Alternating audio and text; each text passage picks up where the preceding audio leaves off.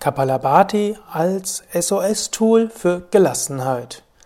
Namaste und herzlich willkommen zur 182. Ausgabe des Yoga Vidya Gelassenheit Podcast, präsentiert von www.yoga-vidya.de.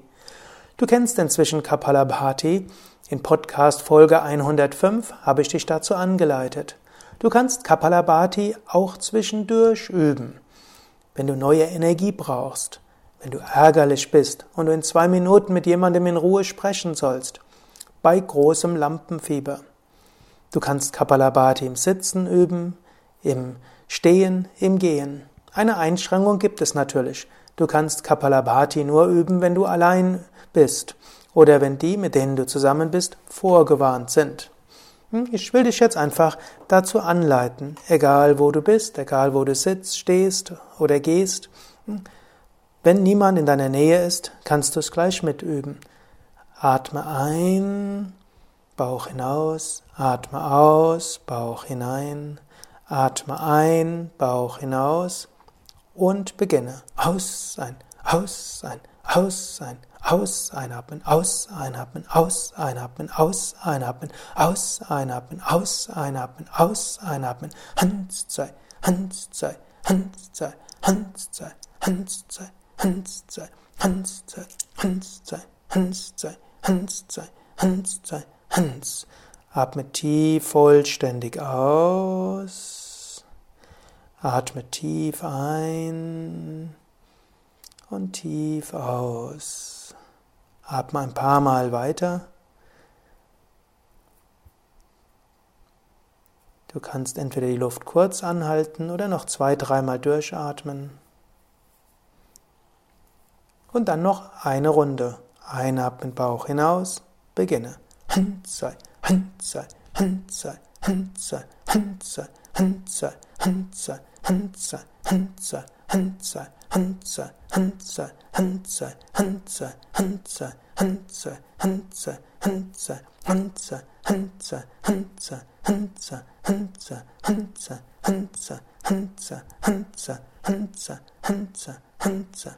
Hansa, Hansa, Hansa, Hansa, Hansa, Hansa, Hansa, Hans. Atme vollständig aus.